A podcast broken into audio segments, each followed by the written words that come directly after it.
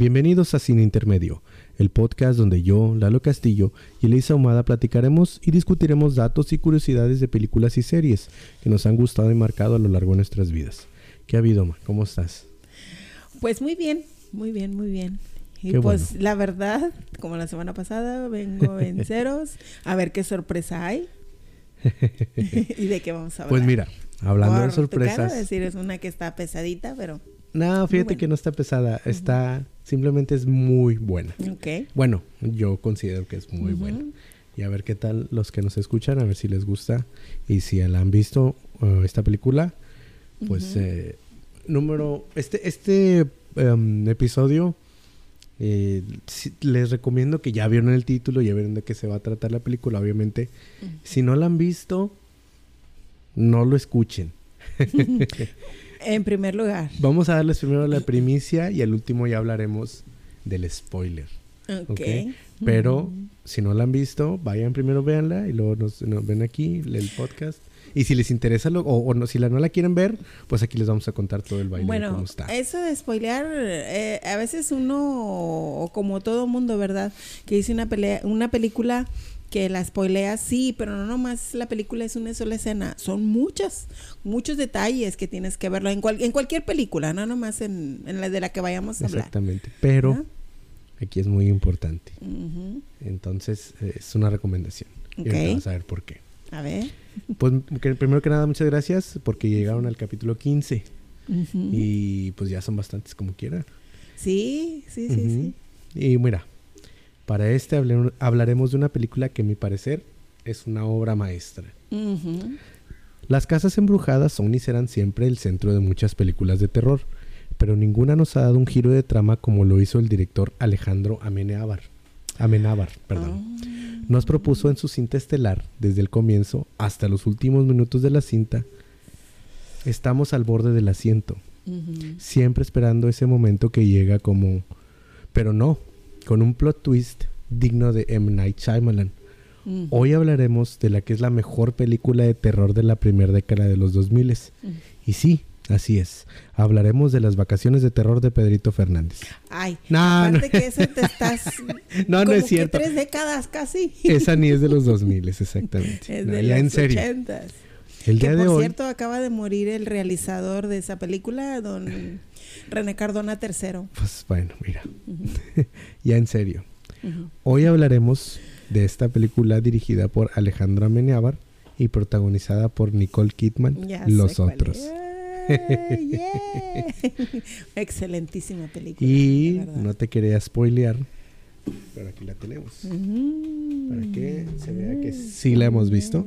Sí, como la tenemos aquí. Muy buena, muy, Perfecto. muy, muy buena película. Para los que nos- no nos están viendo, eh, están escuchando nada más por Spotify. Y, y miren que... que- Espérame, perdón, que no se están escuchando nada más por Spotify. Aquí tenemos en físico la edición de coleccionista de los otros en DVD, la edición de disco doble, que vienen escenas muy buenas. Extras. Sí, sí, sí, sí. Esas ediciones están súper especiales y si ustedes tienen una película favorita que sepan que, que tiene alguna edición especial de verdad, consíganla o adquiéranla. No nomás esta, cualquiera que ustedes sepan que hay, porque siempre en esas ediciones le ponen eh, escenas completas eh, o, o vienen algunos detrás de cámara. Están muy buenos esos detrás de cámaras. O sea, o, o- o a veces completan la historia, ¿verdad? Que comple Oye, es que ¿por qué se quedó esta escena así? Bueno, en las ediciones especiales vienen, muchas veces vienen esas escenas muy ex- más extendidas. Y bueno, pues hoy vamos a hablar de Los Otros. Una película que yo creo, para mí, es la mejor de los 2000. Ujú. Mínimo del 2000 al 2008 es la mejor. Sí, porque ya después de, de esta película, aunque este, el, el director es español, Ujú. esta es una película gringa, ¿verdad? Bueno, ahorita te bueno, voy a... Bueno, bueno, hasta, lo, hasta donde lo, lo poquito que yo sé. Ajá, sí, O sea, es que el sí, es ahorita vas a ver. Después viene otra película muy buena que en algún momento va- a lo mejor la vamos a tratar. El podcast pasado lo tratamos así por encimita, la del orfanato, que también tiene, o sea, momentos Mira, muy buenos. los españoles son excelentes para hacer cine de terror. Desde los 80 Ujú. son muy buenos, pero pues ya para mi generación más mm, treintones eh, recordamos con mucho cariño y terror la del espinazo del diablo, Sí. el orfanato, Eh, Los ojos de Julia también está buena. Eh, ¿Te acuerdas de esa? Los ojos. Sí. Pero me quedó de ver. Me quedó no de es, ver. es que no está tan buena, Porque pero viene, viene de e, el mismo la misma actriz viene de hacer otra película, Ujú. viene de hacer otra película. Y ya en esta como que le dieron el bajón así. Pues es que mira, Ujú. hay muchos factores que se tienen que conjugar para que una película de terror sea una buena, Buena. película de terror. Ujú. Y hablando de los otros, aquí se juntó todo para que esta fuera una buena, o sea, buena se película. conjuntó. Principalmente que Nicole Kidman se independizó de su ex marido. Pues mira. empezando por ahí. Vamos a ver primero. Esta película del 2001 es la hija no reconocida del sexto sentido, puesto que Alejandro Almeneábar tuvo una, ah, tomó muy buena nota de cómo darle ese giro de tuerca que la hizo más que triunfar, que la volvió una película de culto y que para nosotros los espectadores se convirtiera en una pieza indispensable de nuestra colección. Llena de detalles que parecen intrascendentales, intrascendentes, perdón, pero que hacen que el filme sea tan rico y por lo mismo tienes que ver más de una vez para poder apreciar lo que el director nos entrega. La premisa de la misma no es tan difícil de comprender. Una familia atormentada por la Segunda Guerra Mundial, a la cual el padre de familia se ha ido a luchar, se ve envuelta en sucesos extraños dentro de su mansión, que al principio nos hace creer que están predeciblemente siendo atormentados por uno o más fantasmas, y que debido a una extraña condición de los niños de la familia, no pueden salir de esta obscura y obscura casona, que mientras más va- vamos adentrándonos en la historia, más tétrica y amenazadora se nos presenta. Sí. Es que, eh, vamos a, miran, sí quiero contar la película porque hay muchos detalles, pero la verdad es que no, no se las quiero arruinar. Vamos a, les vamos a contar el desenvolvimiento de la trama y al final ya platicaremos de lo que es lo mero bueno. Sí. Ajá, porque esta Sí, película, sí. y al final vamos a ver unos detalles que, que, que lo que te digo son la conjugación de por qué está tan buena. En el año de 1945 y recién finalizada la Segunda Guerra Mundial, Grace, Nicole Kidman, espera el regreso de su esposo, que se encuentra combatiendo en la guerra. Nicole Kidman es una actriz que, como tú dices, Tiene un antes y un después. tiene un antes y un después, pero seamos bien honestos, siempre ha sido buena actriz. Sí. Siempre ha sido buena actriz, nada más que lo mismo de siempre. Hollywood quiere venderte la imagen de la güera muy guapa, que primero tienes que verla, que te atrae y luego ya te das cuenta que es buena. Y a veces por lo mismo los papeles no eran tan profundos los que tenía. Le daban de no, nada más la güera bonita y bonita Sí. y ya. No, el adorno. El adorno, exactamente. El adorno. Y obvio, pues Nicole Kidman es una mujer guapísima, es ¿Sí? muy, muy guapa. Digo, tiene, habrá gente que no le guste, pero es una mujer alta, rubia, Es muy que guapa. a mí me pasó, y de hecho a mí me pasa, yo de verdad como algunas otras actrices que no tengo nada en contra de su trabajo. Había películas que a mí no me atraparon, o sea, que diga, ay, va a salir esta actriz. Digo, no, ¿sabes qué? No. O sea, las evitas. Sí te llegué, sí te a Pero pasar, cuando ya vi, cuando, y de hecho yo tenía mucha expectativa en ver esta película. Yo la vi por el género, que era de terror. Claro. ¿verdad? La vi por el género de terror. Le dije, oye, no, si yo sí me llevo una gran sorpresa. ¿Por qué? Porque ahí tuvo una excelente dirección. Que de verdad le sacó Ajá, su potencial. el potencial de Le ella. sacó su potencial como actriz. ¿Por qué? Porque esta Por eso hay un antes y un después de en su carrera. Exactamente. Esta película es muy fría. Sí. Estás en un entorno muy opaco, muy oscuro. Estás eh, que hay poco juego con la luz. O sea, es más bien, es mucho juego con la luz y la sombra, pero hay pocos colores. De hecho, estaba eh, leyendo algunos eh, análisis de esta película y decían es ese en un reflejo del expresionismo alemán o una ¿cómo se Pues llama? es que Un- se, eh, se supone que es la, es la guerra, o sea, es- Exacto. están en la, y te lo en- transmiten en- perfectamente bien. Entonces Ajá. tienes que ser tú como como un actor, tienes que dar tienes que dar eh, poder transmitir muchas emociones siendo una persona fría, siendo una persona dura, hasta cierto muy dura. Porque ella es Bastante. bastante dura. Aquí está. Como, como con la temática de este mes de las madres. Ella es la principal y es la que desenvuelve, te- se va desenvolviendo toda la trama. eh, pero sí es muy fría y aún así te transmite mucho sentimiento, mucha desesperación, mucho dolor. Ay, sí. Porque y tú dices, es que cómo puede ser así esa señora muy muy intransigente. Exacto. Muy intransigente. Y es una persona Nicole Kidman no sé cuántos años tiene ahorita, que ya casi los 60 años, 50 y tantos. Tiene tendrá. como 56, 57. Esta mujer eh, es una, una persona de, de- Honestamente no es muy expresiva en su rostro. Mm, mm. Y ahorita la ves, tiene 53. No, no, la, la envejecí mucho. Está tiene mi edad. Tú muy joven.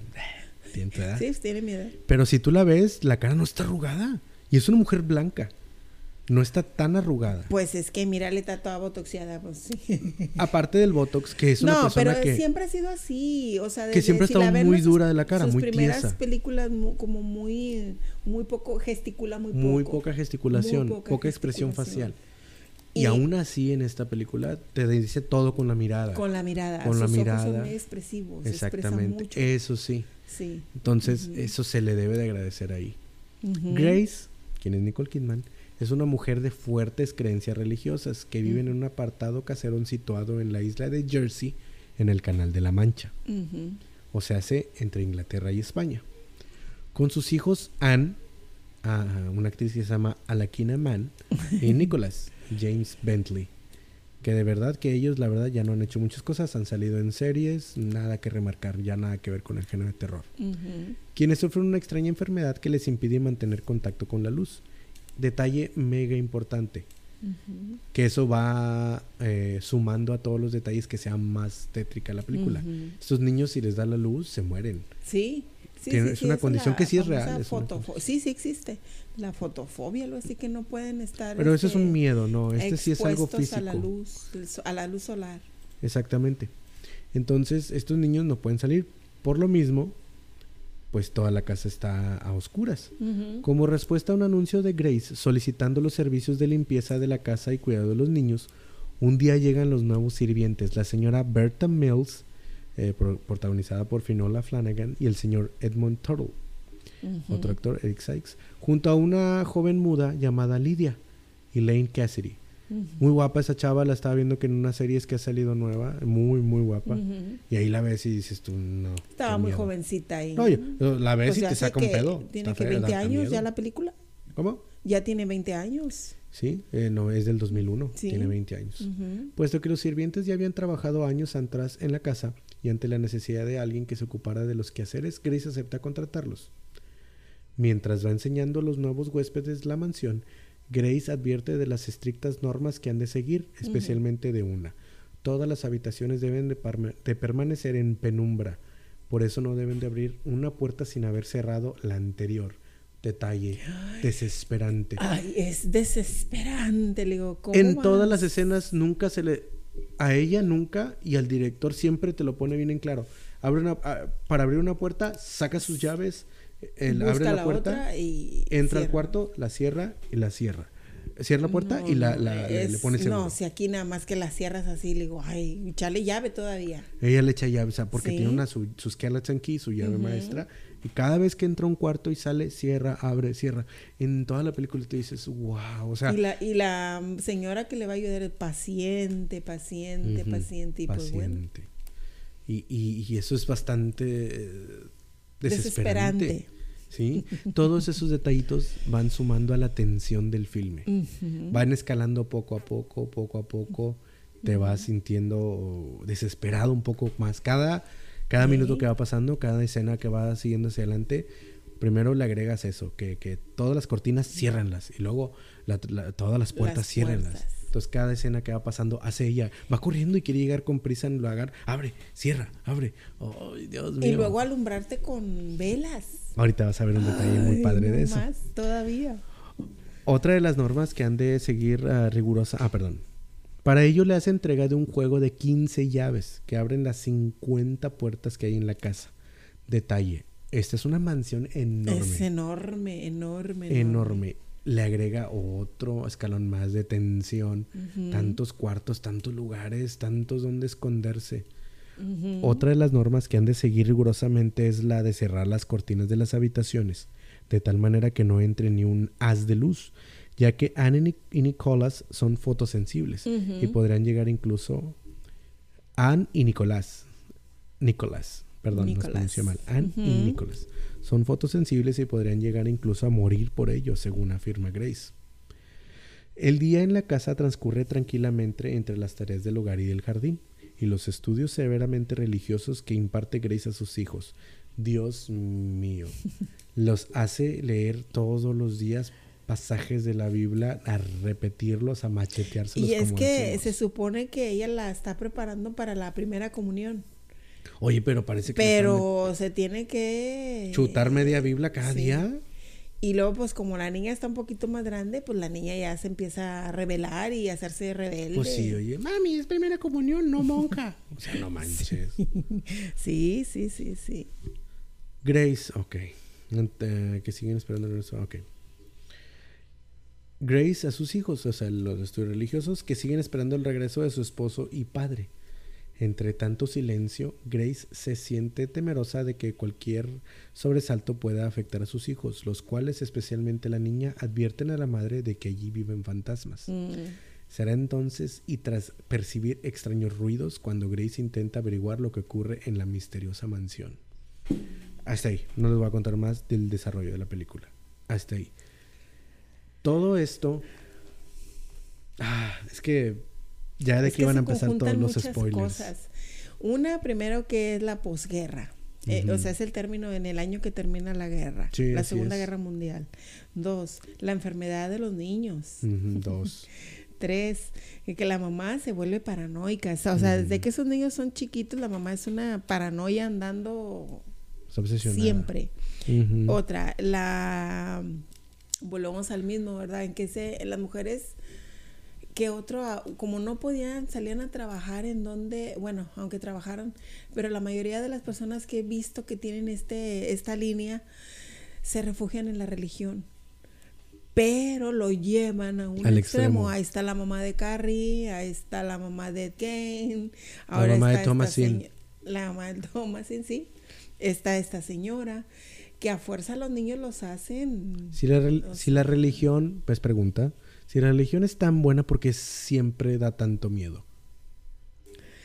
Porque me imagino, y a lo mejor me equivoco, de que eh, precisamente hace ratito hacía un comentario de eso. Le digo, oye, no. Es a lo mejor bueno, no es tanto la religión, el fanatismo. el fanatismo. Pero si tú vas y escuchas una, una, una misa, pues se supone que es para que te dé este lugar que te da paz y que te estás tranquilo y todo, ¿no? Pues siempre te están sermón cagoteando. Siempre es Exacto. infundirte miedo. Siempre te están cagoteando. miedo, infundirte miedo. Y sales de ahí todo paranoico. Sales peor de cómo entras. Entonces le dije, no. Así es pues, que amigos, no vayan a iglesias a madres del diablo. Por pues favor. es lo primero que te dicen, el diablo sí existe. Pues claro, a lo mejor sí, existe bien, existe el mal, pero está en, en nosotros, en no. nuestros actos. Pero bueno, esta mujer, esta mamá, lo lleva al extremo. Ajá. Al súper extremo. Así es. ¿Por qué? es. Porque no, o sea, la pobre niña no, no puede hacer nada, siempre está leyendo la Biblia, el hijo también, y la niña es quien empieza a notar todos estos sucesos, a notar que se mueven puertas, Cosas, que hay puertas abiertas, Sí. siendo que la señora es paranoica y abre y cierra ella personalmente con llave Ajá. todo. Al principio le empieza a echar la culpa a los, a los sirvientes y no cierran las puertas, por favor, y las encuentra un cuarto con todas las cortinas abiertas y ella y dice, ella baila "Oye, sierra. Sí, o Dice, sea, porque no sé, es que no, ella- la señora andaba ya en sus quehaceres y... exacto. Y pues, Escucha- entrado aquí. En una escena se escuchan pasos y ella dice, oye, pues ¿por qué tanto están allá bailoteando arriba? Ve, por la, ve a la ventana y ve que los sirvientes están en el patio haciendo su limpieza. Y ella sabe perfectamente que los y niños están abajo. empieza a poner más atención. Empieza a poner más atención. A poner más atención. Hay, Pues, hay tantos, pero tantos detalles como ese tipo. No nomás que te causan terror. Que se van dando para que el final todo te dé sentido. Son de esas películas en las que tienen tantas cosas que tú dices Que tienes que ir como una cadenita. que tienes que ir Tienes que irlo pegando, pegando, Hilvanando pegando hasta que e ya hilando. esté casi completa. Y ahí te dan ya lo que es el final, ¿verdad? O sea, lo que, lo que va a contener o a sostener esa cadena. Exactamente. El último eslabón que, que cuando tú ya ves el final y es la, es la película que más dices, ah, No me esperaba eso. no me esperaba eso. A mí- yo, para mí, la primera vez, la primeritita vez que la vi, me quedé así, o sea. Oh, ok, ya todo tiene sentido. Y no me esperaba este final. Así, sí, de exactamente. plano. Exactamente. Pero bueno, yo que los, los dueños ahí, que los dueños de, los, del- de, ese giro, pues yo me hubiera quedado. Pues La sí. verdad, yo me hubiera quedado. Claro. Mira, una de las primeras escenas donde Jack, bueno, más bien de las escenas donde Jack Grace ya se convence de que la, la casa está embrujada, es cuando escucha que el piano empieza a tocar solo. Sí, cierto. en la noche. Ay, esos detallitos de que te pone la piel chinita. Un detalle. Alejandro Almenábar, el que, el que Dirigió. Amenábar, perdón. Alejandro Amenábar. Amenábar. Ame- pero se pronuncia Amenábar, creo. Alejandro Amenábar. Él escribió la película, escribió la historia y él compuso la música de toda la película. Mira. Él es el compositor. Mm. Él solamente utilizó cuerdas y flautas, instrumentos de aire y cuerdas, para el soundtrack, para el, para el suspenso. Él se negó a utilizar el piano para componer la música. Porque decía todas las películas de terror Sí, tienen todos- un piano. Sí, tienen como base ese El instrumento. Y quien más recordamos, pues el exorcista es la que él, la, la canción del exorcista, el tin, tin, tin, tin, tin, tin, tin, el, tin, el tin. piano de Dross. Tin. El- piano de Dross simplemente. dijo, dijo este Alejandro, no voy a usar el piano porque Dross la va a estar cagando. Y ya no uso el piano. Sí, tin. No, no, para nada, Dross está chido. Pero Sí. bueno, Es que ya todos cuando vemos esos videos esperamos el piano de Dross. el- la, tecla. el- el- bueno, Cuando te lo encontraste, ah, sí. ¿te acuerdas? Ah, me piano bien un piano. viejito. Te encontraste el piano y Dije, mira, este piano suena como el de Dross. Eh, nada más Sí. toqué una tecla. Bueno, E- este señor dijo, no voy a usar el piano. Entonces solamente se usó, se usó el piano para esa escena. Entonces por eso da tanto miedo, porque en toda la película no escuchas ni un piano, nada más ahí. Entonces es como, ay cabrón. Ella se da cuenta de eso. Se ve que está, está solo. Y entonces, otro detalle bien importante. Quiere salir. Porque toda la... la, eh, desde cuando es de día, porque pasa día y noche, día- o sea, normalmente es un día, es un normal. Eh, lo, lo que primero te empieza a causar ruido es que siempre hay neblina fuera de la casa. Y ella misma dice, tenemos una semana con esta neblina. No ha habido nada de... de- de- de- de- no se ve nada. O sea, el- el- alrededor de la casa está bien, pero ya alrededor, más alejándote del bosquecito, hay una neblinita. Oye, es que esa escena a mí me, me causó impacto porque y empieza de, de nada, de, la, de nada, de nada, de nada, a estar una niebla densa, Densa. porque ella se decide ir a buscar ayuda. Va a ir a buscar un padre. Sí, bueno, va, va, pues Ujú. ayuda, ¿verdad? Sí. A final de cuentas. Y ella, pues los, como que la- las personas que ayudan, ¿verdad? El jardinero y la señora que le ayuda en la isla doméstica. Lo- son ¿Está segura? ¿Está segura que quiere ir? Sí, sí, sí. Usted no deje salir a los niños y no sé qué. Bueno, todas las instrucciones que le deja. Bueno, ya ella va. Oye, pues sale de la casa. Del portón. Y es- sí. De la propiedad. No, no, no. Sale primero de la casa, de la, de la casa a casa. Sí. Y está bien clarito el jardín. Pero sí. nomás atraviesa. La empieza, propiedad. empieza a acercarse a la reja y empieza una neblina, una neblina así suave. Y luego sale ella. A medida que ella camina, Más se va densa. haciendo, la van envolviendo, la va envolviendo, la va envolviendo, hasta no verse. Hasta ella casi no ver lo que hay delante de. En eso ve venir a, Al esposo. al esposo. Lo encuentra. Y afuera. ella, pues, ah, se siente como que tranquila, aliviada. y Aliviada. ya- Pues ya van. Ujú. Ese, esa escena a mí me pareció Genial. genial e impactante, o sea, porque yo no, yo no la he visto así, así que ella, que vaya de cero, cero, cero, cero, y a medida que ella va caminando, va, va caminando, caminando, avanzando, avanzando, la neblina Se va poniendo más densa. Se va juntando y se va haciendo bien densa. Sí. Y hasta, ella- hasta el momento que ella ve para todos lados y que dices, pues, ¿para dónde voy? Porque no la deja ver. No. O sea, y es cuando ella ve que viene alguien y es su esposo. Pues es el marido. El marido se ve desorientado, está Sí. perdido, está Y de como hecho fuera sí de está sí. perdido, el hombre está perdido. O sea, es lo que te quieren decir. Porque él se va, él lo reclutan para irse a pelear a la, a la Segunda Guerra. Exactamente. Es en esa escena también donde eh, que cheque que cheque el jardín, no sé qué está buscando. Para ver si, porque como la niña le empieza a decir, es que hay un niño, la niña ve un niño. Entonces le dice, mamá, es que hay un niño. Y, y, llega a saber el nombre, Víctor creo que se llama el niño. Víctor, hay un niño que, que habla con ella, porque ella se comunica muy bien con este niño, la niña. Entonces ella empieza a decir, oye, este, este, este niño es un fantasma. Este niño es un fantasma. Y le dice al jardinero, al señor no sé qué, oye, ahí está el cementerio. De aquí, búscame en las tumbas a ver si hay un Víctor. Y, en eso él está ahí checando y, ve las tumbas y las tapa con hojas así. No, aquí no hay ningún cementerio. Todavía no es tiempo, le dice la, la, la doméstica. La, doméstica le dice. Todavía no le dice, no, no es tiempo y empieza a echarle las hojas todas. Y es ahí donde uno dice, estos le están ocultando algo. Digo, pues sí. A lo mejor y... De hecho, la niña, los niños tienen como una plática, ¿verdad? Cuando ven así las lápidas allá, como el límite de ahí del, del, del jardín. Sí. Y que dice, pues, ¿por qué dices? Pues son tumbas, o sea, son tumbas. Porque esos niños nunca salen, ni de noche ni, ni nada, o sea, ¿no? Ni en días nublados, no salen para nada. Sí, no salen para nada. Entonces, ahí ya empieza uno a preguntarse. A preguntarse, a ver, ¿qué le están ocultando esta gente a, ella, a los niños?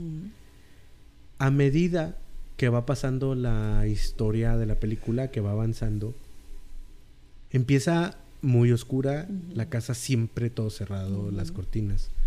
A medida que va pasando, más cortinas van desapareciendo, más cuartos tienen luz, ellos se siente, ella se siente más paranoica. Va como de la oscuridad a la, a la, claridad. Eso es algo genial de esta película. Mientras más va pasando, menos oscura se va viendo. La mayoría de las películas, que es algo que a mí siempre me choca en las de terror, en algunas que han pasado. Pasa algo, está la escena en un pueblo de terror, y todo bien oscuro, bien oscuro, bien oscuro. Y luego de repente se va el fantasma, el demonio, lo que sea, y ahora sí todo hay mucha luz y todo. Y aquí va paulatinamente de oscuridad. Pues como la escena de la niebla, va de, de a poco, degradado, o sea, así poco a poquito. Y, se va abriendo. Esta, toda esta mansión de ser oscura, oscura, oscura, empieza a haber un poco más de luz, a ver cuartos. Llega un punto en el que una mañana despiertan y no hay ninguna cortina en toda la casa. Y está todo ah, brillante. Es y ella brillante. Se desespera. Ya casi es la última, las últimas ya lo, las últimos minutos. Después de que pasa todo el suspenso del terror. Y ahora sí, aquí va el spoiler más duro de esta película. si no lo quieren saber, perdón. Hasta aquí córtenle, brínquenselo, eh, véanla. Va, ya les dije aquí es donde ella dice a los, a los sirvientes, ¿qué les pasa? ¿Por qué chingas me quitan todas las cortinas? ¿No ves que los niños se pueden morir?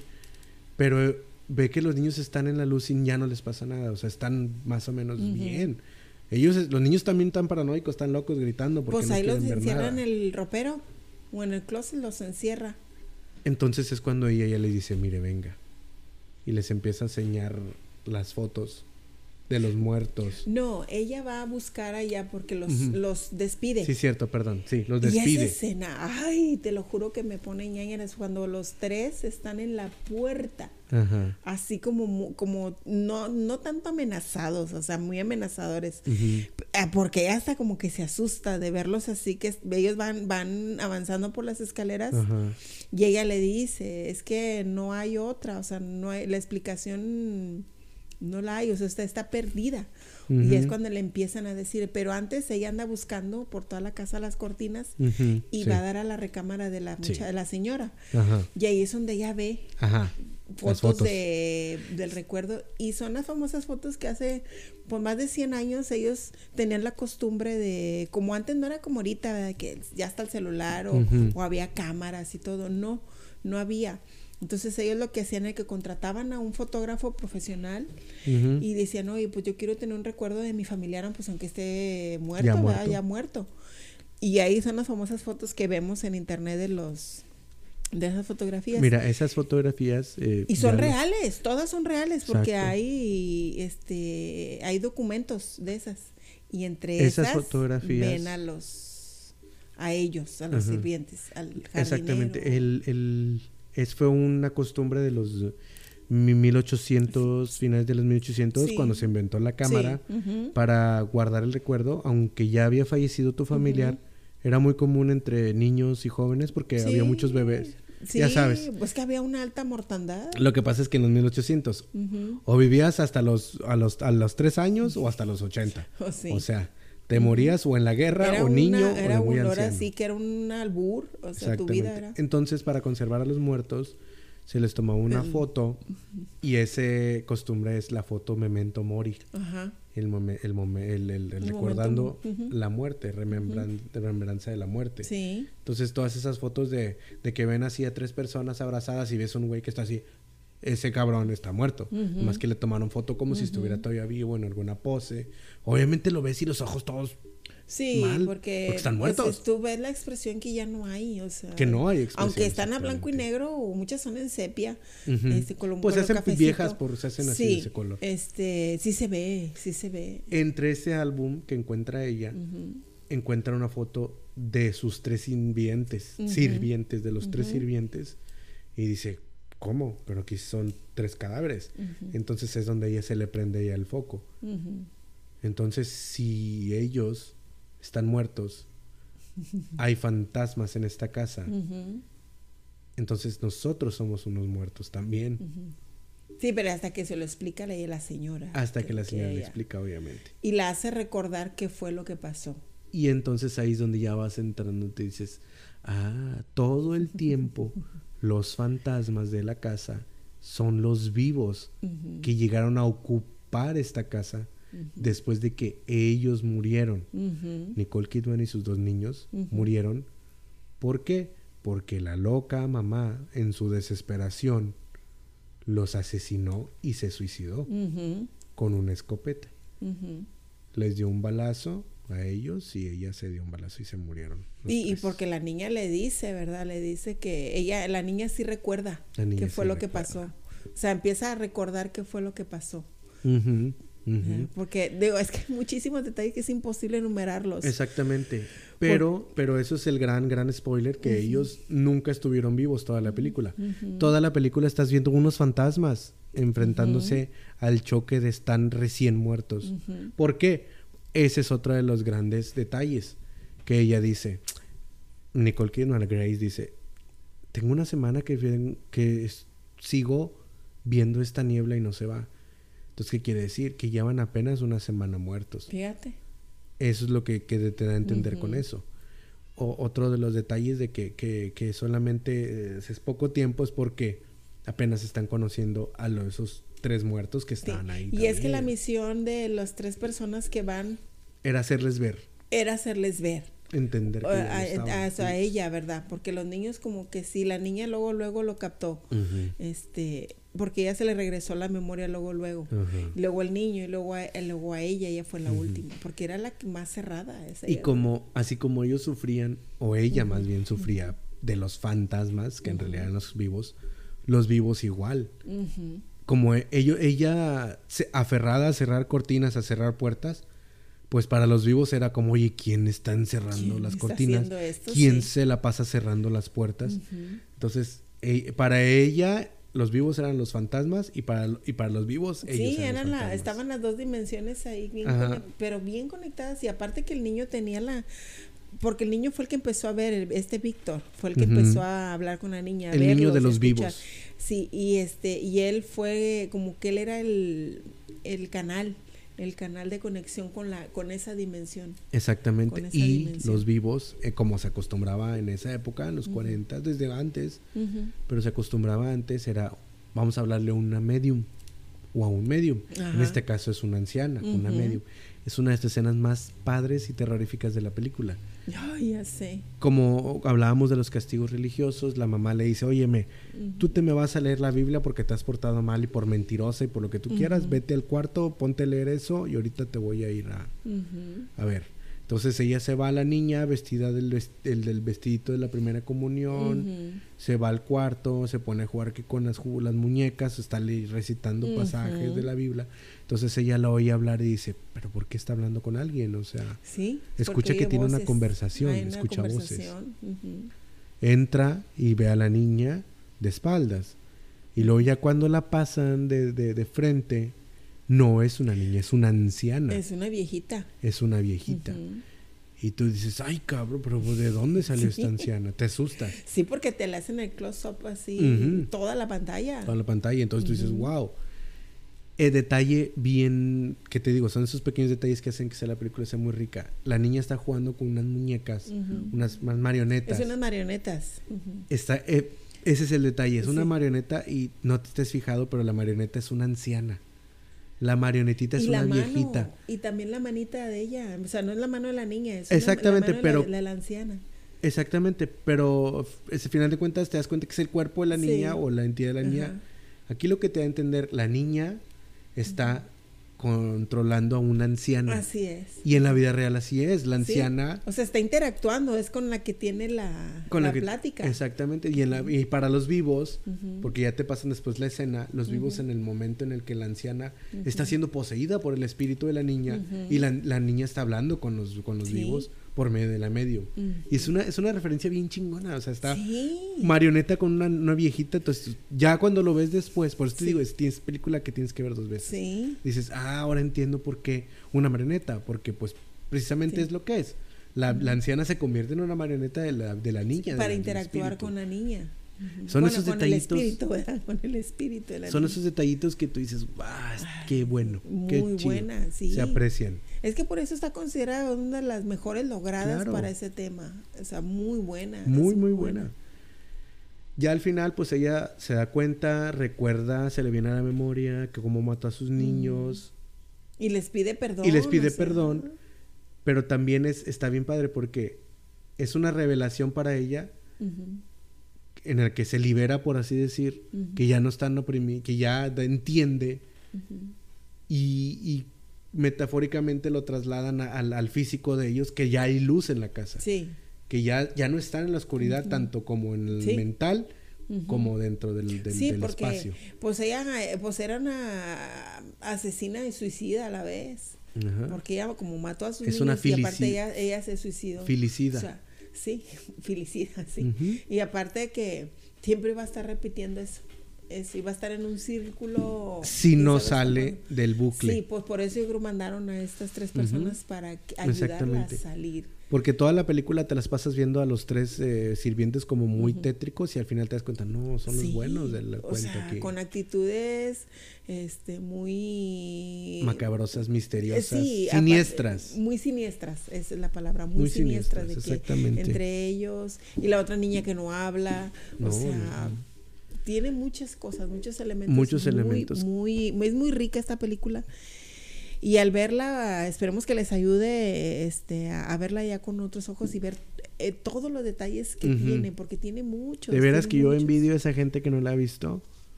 Porque yo quisiera volver a sorprenderme como la primera vez cuando dije yo, wow, están muertos. Sí. Pero bueno, mira, para no tratar de alargarnos mucho más, la película a pesar de estar ambientada en Jersey fue rodada en España.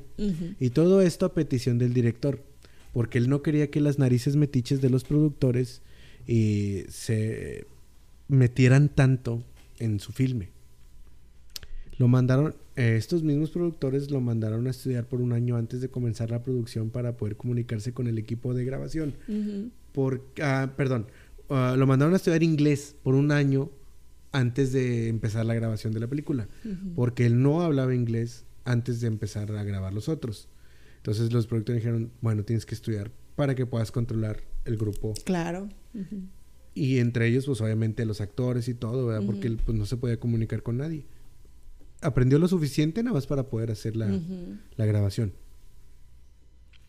Tom Cruise quedó fascinado con el trabajo del director en el filme de Abre los Ojos, que fue un filme anterior del director Alejandro, que fue en verdad una excelente película, tanto así que el mismo Tom Cruise compró los derechos para poder realizar el remake en inglés, Vanilla Sky.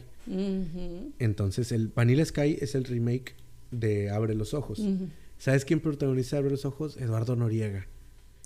El, el del espinazo del diablo. Ajá, Un Eduardo chavo. Noriega. Tanto así que compró los derechos para poder realizar el remake en inglés. El mismo Cruz le propuso a Alejandro que dirigiera la película remake en inglés, la de Vanilla Sky, a lo cual el director se rehusó, pero no perdiendo la oportunidad le platicó sobre su nuevo proyecto entregándole a Cruz un guion, el cual le encantó, el guion de de los otros. Se lo dio a Tom Cruise. El cual le encantó y también compró los derechos para poder realizar el filme. O sea, los otros, el productor es Tom Cruise. Él es el que compró los derechos. El que puso la, la lana. El que puso en parte de la lana, obviamente. El filme estaba escrito originalmente en español. Sí. Con el nombre de La Casa. Así se iba a llamar la película, La Casa. Pero el mismo director lo cambió al inglés porque quiso evitarse la realización de un remake y creo que el movimiento fue acertado, porque como la historia nos ha enseñado, esto no siempre resulta bien, en especial en series que provienen de Latinoamérica. El bien visionario Alejandro Almenábar, por porque dijo, así como les gustó la que hice de Abre los Ojos, y van a hacer un remake en inglés. Sí, pero con otro nombre. Exactamente, con Vanilla Sky. Entonces él dijo, pues de hecho Vanilla Sky está muy buena esa película. Yo la vi y sí me gustó. Sí, está tiene mucha muy acción, buena. Tiene mucha acción. Y está muy buena. O sea, el tema está bien surrealista, está muy bueno. Pero entiendo como creativo realizador, yo no lo soy, pero a, él, si me pongo, trato de ponerme en sus zapatos, en de decir, bueno, yo quiero crear una obra, pero no quiero que después me la, me la muevan o me la tengan que volver a hacer. Entonces, desde un principio se los voy a dar en inglés. Y que acuérdate que cada que alguien compra los derechos de cierta obra, Le se creen algo. con el derecho de cambiar personajes, cambiar eh, la trama y todo, y eso no se vale. Exacto, entonces el mismo escritor, este hombre, dijo, ok, si te vendo los derechos, yo sé que te gusta mi trabajo, pero ¿qué tal si de una vez te los doy en inglés y me das la oportunidad de grabarla donde yo quiero, lejos de Hollywood, en España, para ver que me salga como yo quiero que salga mi obra. O sea, lo que él trae aquí, porque esa es su obra, a final de cuentas. Exactamente. Entonces yo creo que ahí fue un gran acierto de Alejandro uh O sea, excelente. Exactamente, el resultado habla por sí solo. La actriz Nicole Kidman en aquellos ayeres era la esposa de Tomás Crucero, de Tom Cruise, y como tuvo acceso al guion, le gustó y le pidió unirse al reparto. Buena elección, nos demostró que el terror le queda bien. La pobre Nicole se había lesionado una rodilla en el rodaje de la película Moulin Rouge. Así que el rodaje de los otros se tuvo que retrasar. Pero vaya que valió la pena la, espera. Sí. O sea, a pesar de que ella andaba lastimadona, pues se pudo.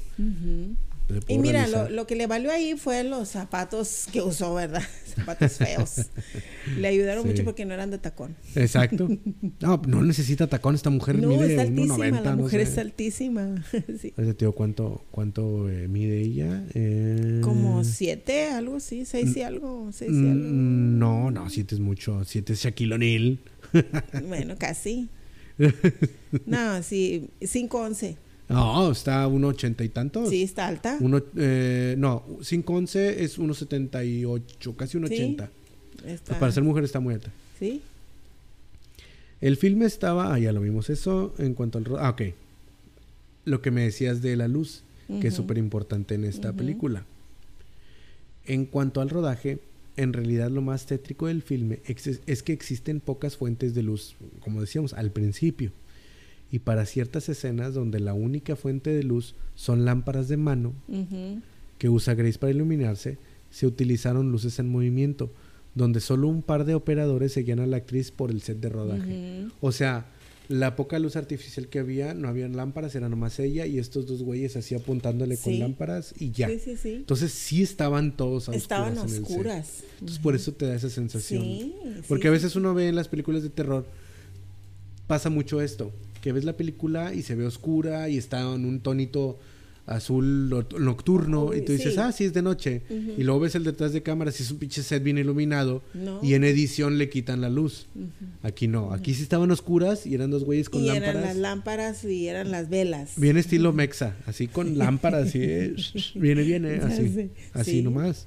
Entonces, eso le da gran ambientación al set. Sí, o sea, más natural. Exactamente. Más, natural el ambiente. Y bueno, mira, ya para acabar de los datos que traigo yo, el director Alejandro Amenábar realizó un cameo dentro del filme. Es uno de los cadáveres retratados en el Memento Mori en las fotos del álbum de los muertos. Hay una foto donde están tres cadáveres de hombres así Ok, acostados. sí, sí, creo que antes de que llegara la de Ajá, los, a lo de los chavos. Son tres, son señores. tres muertos jóvenes, porque sí, Sí. Ese, ese director está súper joven. Sí, sí está muy joven. Ahorita tendrá algunos a lo mucho Tiene 55, 49. ahorita de algunos 50 años Tiene tendrá. 49. 49, está súper joven. Ujú. Entonces, en ese entonces tendría 30 años, Sí, 29 sí, años. sí estaba joven. Sí, sé, joven. sé cuál es la foto que dices, que es la que antes de llegar a la que ella ve que son sus sirvientes. Ajá. Sí, que están los chavos ahí. Y es él, y es un amigo de él, que no me acuerdo cómo se llama, es otro director, Mateo, o algo así se llama, otro director español. Le dijo, vente, vamos a salir Pues aquí. sí. Y están ahí los Vamos a hacer nuestro cameo, pero en foto. Exactamente. Me parece genial. Si yo quisiera Sí. hacer un cambio, también a mí pónganme muerto. Oh, si yo dirijo algo. O un zombie. Me encantaría eso. Pero bueno. Entonces, véanla. Vean los otros. Es una obra maestra, es una chingonería del Mm. Cine moderno eh, contemporáneo. Es Sí, una cosa ese es cuando, maravillosa. Cuando alguien tiene de Una buena idea y la realiza bien. Y la realizas bien. O sea, tienes un- Ujú. tu idea original, Sí. este, tu una idea también donde haces valer tu, tu voz de que, oye, A ver, no, yo no, espérame, o sea, yo sí, yo es, quiero. yo te lo vendo, yo esto, el otro, porque es mi sueño, ¿verdad? ¿Quién no escritor sueña con que se le publique su libro o si es un, eh, o que se lleve a la pantalla su obra? claro. Este, pero también muchas veces la gente es eh, la que compra sus derechos, siempre quiere imponer sus reglas y no es así. Eso es Deben algo de que, que tenemos que deben agradecerle de a Tom Cruise que, los no hizo eso. Si tienen la oportunidad de ellos hacerlo, déjenlo ser. Y ahí están la- los resultados. Ahí está el resultado. Y te digo, es algo que le tenemos que agradecer a Tom Cruise. Él dijo, ok, yo te los compro porque yo sé que haces un buen trabajo, hazlo como tú lo quieres hacer. Te pongo la lana, obviamente, mete a mi vieja porque Sí. pues dale proyección. Pero bueno, o sea, no es, no es Gloria Trevi, es Nicole Kidman. Yo creo que él Sí. siempre va a ser el mal ejemplo de Gloria Trevi aquí en actrices. Pero bueno. Bueno, Yo pues muchas gracias por todos mis escucharnos. comentarios y todo porque me van a Así linchar sus Ya no, seguidores. Ya no, No, no, simplemente ya no vamos a hablar de esa. Mira, persona. simplemente, no nomás ella, hay muchísimas también Pero mira, actrices. si tenemos oportunidad de echarle tierra a alguien, que sea ella, porque se lo merece, vieja pinche. Pero bueno, pues sí. gracias por escucharnos. Eh, nos pueden seguir en Facebook, en Facebook como Sin Intermedio Podcast, eh, en YouTube como Sin Intermedio Podcast. Suscríbanse, le den, denle like, activen la campanita. Compartan. En- compártanlo eh, en Spotify también como Sin Intermedio Podcast. Y pues esperemos que les haya gustado la recomendación, recomendación de esta semana. Igual eh, la pueden encontrar ahí en, en- Estaba en Netflix hasta hace sí, poco. todavía hace poquito estaba. Entonces no chequenla sé. en algún en un en streaming, servicio de streaming tiene que estar. Eh, no se van a decepcionar. Es un súper peliculón, es Sí. una obra maestra, la verdad. Y véanlo con todo apagado para que aprecien más Sí. eh, los colores que tiene. Exactamente, lo- para los que vean. Y bueno, gracias. Hasta la próxima semana. Esto, esto va. Falta nada más un- una semana más para terminar ya el mes. El mes de mayo, el mes de la mamá. desmadrado. Las Killers Moms. Ajá, el mayo, el, el mayo desmadrado. Y a ver qué, qué, con qué cerramos. Ya acuérdense que pronto va a haber, este, si llegamos al 50 vamos a hablar del exorcista y a lo mejor va a haber una que otra sorpresita por ahí. Pues ya veremos. Así ver que compartan, compartan, Compartan. y denos like y, su, y recomiéndenos. Pues sí. Pues muchas gracias. Hasta la semana que viene. Bye. Bye bye.